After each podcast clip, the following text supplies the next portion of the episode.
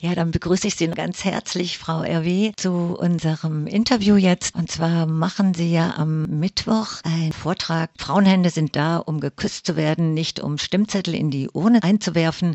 Und es geht um 75 Jahre Frauenwahlrecht in Frankreich.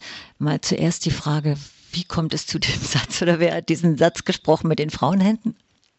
Ja, das ist ein, ein gewisser äh, Alexandre Bérard, der hat das Anfang des Jahrhunderts gesagt, diesen Satz, aber das ist, widerspiegelt eigentlich den Antifeminismus vieler Männer. Also er war selber äh, Rechtsanwalt und Senator und ein glühender Antifeminist, der gegen das Frauenwahlrecht gekämpft hat. Ja. Vielleicht jetzt zu Ihrer Veranstaltung. Worum wird es da gehen?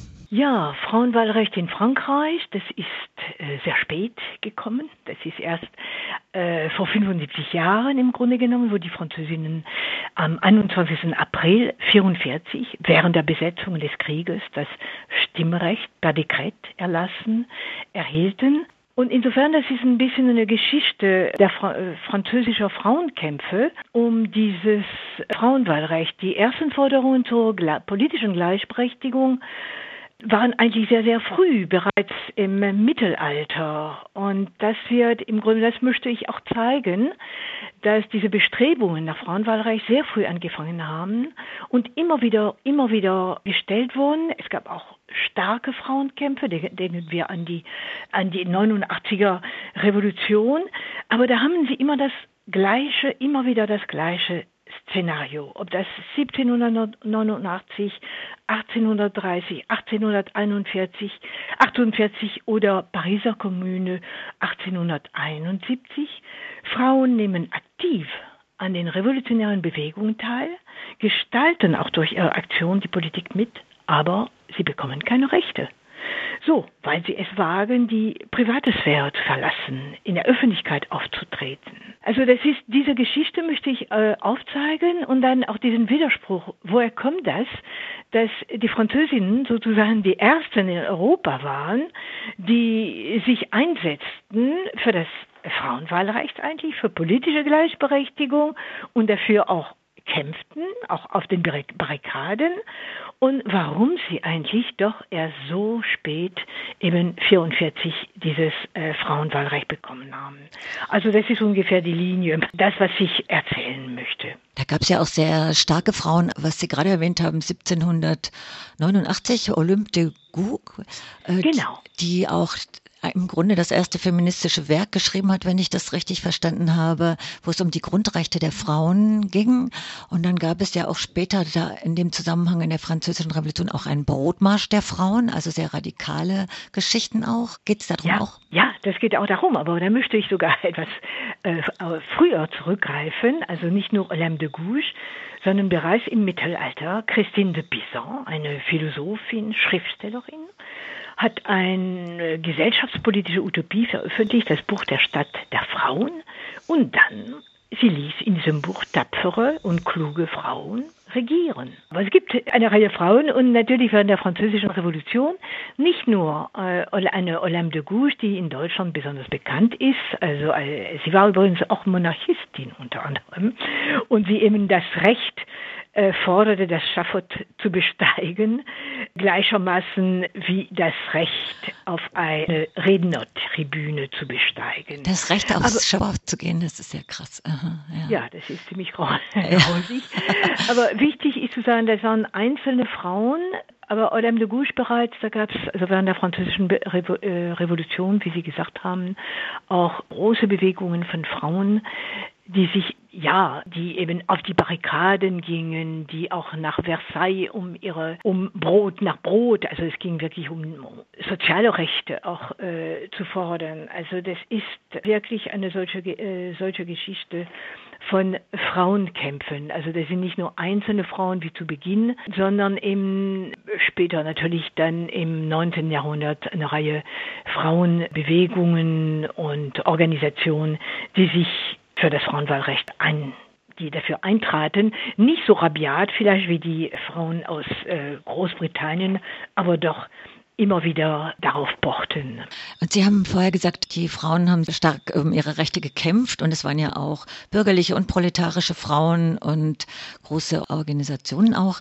Und eben, und Sie haben gesagt, mit den Widerständen und warum das aber erst zu spät geklappt hat mit dem Wahlrecht, können Sie das zusammenfassen? Was ist der Unterschied zu anderen Ländern oder was war das speziell? Ja, also die Frauen haben, das finde ich schon sehr interessant, erst ähm, 44 das Frauenwahlrecht äh, bekommen und de Gaulle hat von der provisorischen Regierung in Algier hat das erklärt im Grunde genommen. Das war sozusagen auch als Anerkennung des Engagements der Frauen in der Resistance. Also das scheint mir sehr wichtig äh, zu sagen. Das war einerseits ein Ergebnis der Frauenkämpfe, zum anderen auch natürlich äh, der Resistance. Das war äh, ohne die Resistance wahrscheinlich nicht denkbar äh, gewesen. Und äh, welch, welche Widerstände es äh, dazu gab, warum es so spät gekommen ist, vergessen wir nicht, dass Frankreich erstens ein sehr katholisches Land war und das, äh, der, im Katholizismus spielt die Familie eine ganz, ganz große Rolle und die patriarchalische Familie.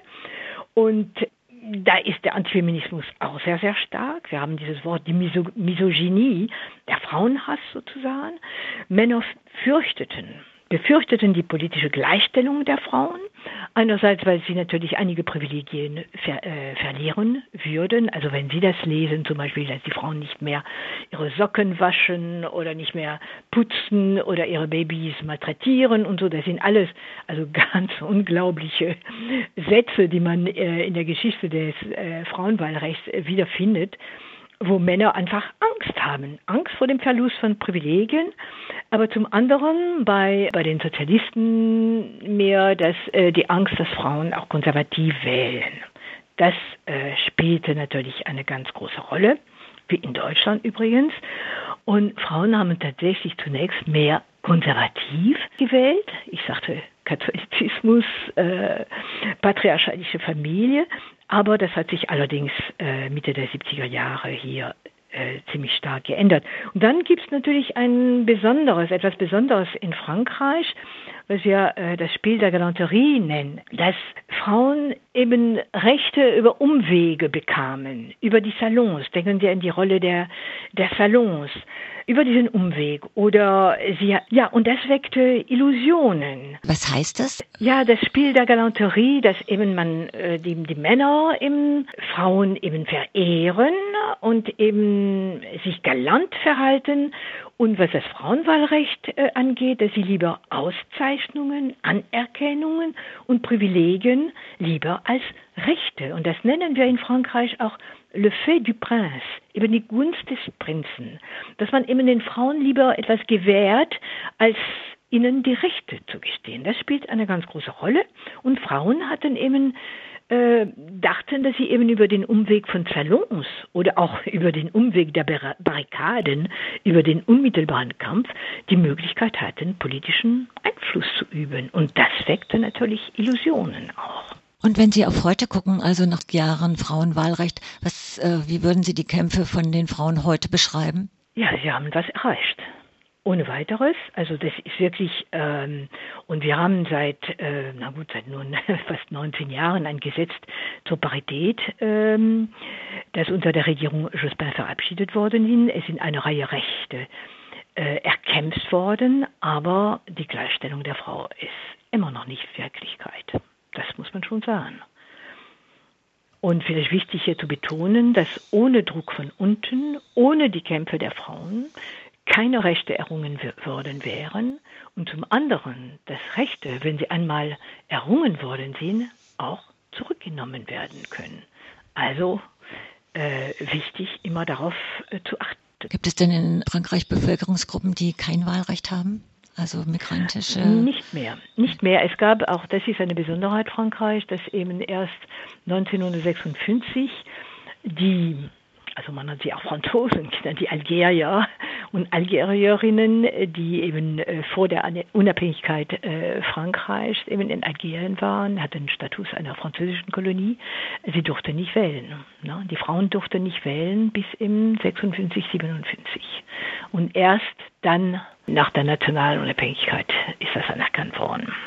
Auch eines scheint mir wichtig, das ist die Frage, es geht nicht nur um Gesetze, es geht nicht nur um Erklärungen, um eben gesetzliche Gleichstellung, es geht auch um die Sichtbarkeit der Frauen überhaupt. Und daher so wichtig, diese Kämpfe um die Sichtbarkeit der Frauen weiterzuführen. Ich denke, das hat auch wird auch in der MeToo-Bewegung auch deutlich oder kürzlich auch zum Beispiel bei der Aufnahme von äh, drei Widerstandskämpferinnen im Pantheon, in dem Ruhmes, Ruhmes äh, Tempel der Nation. Das ist äh, zwar etwas Symbolisches, aber das ist ganz wichtig, dass Frauen eben hier sichtbar werden.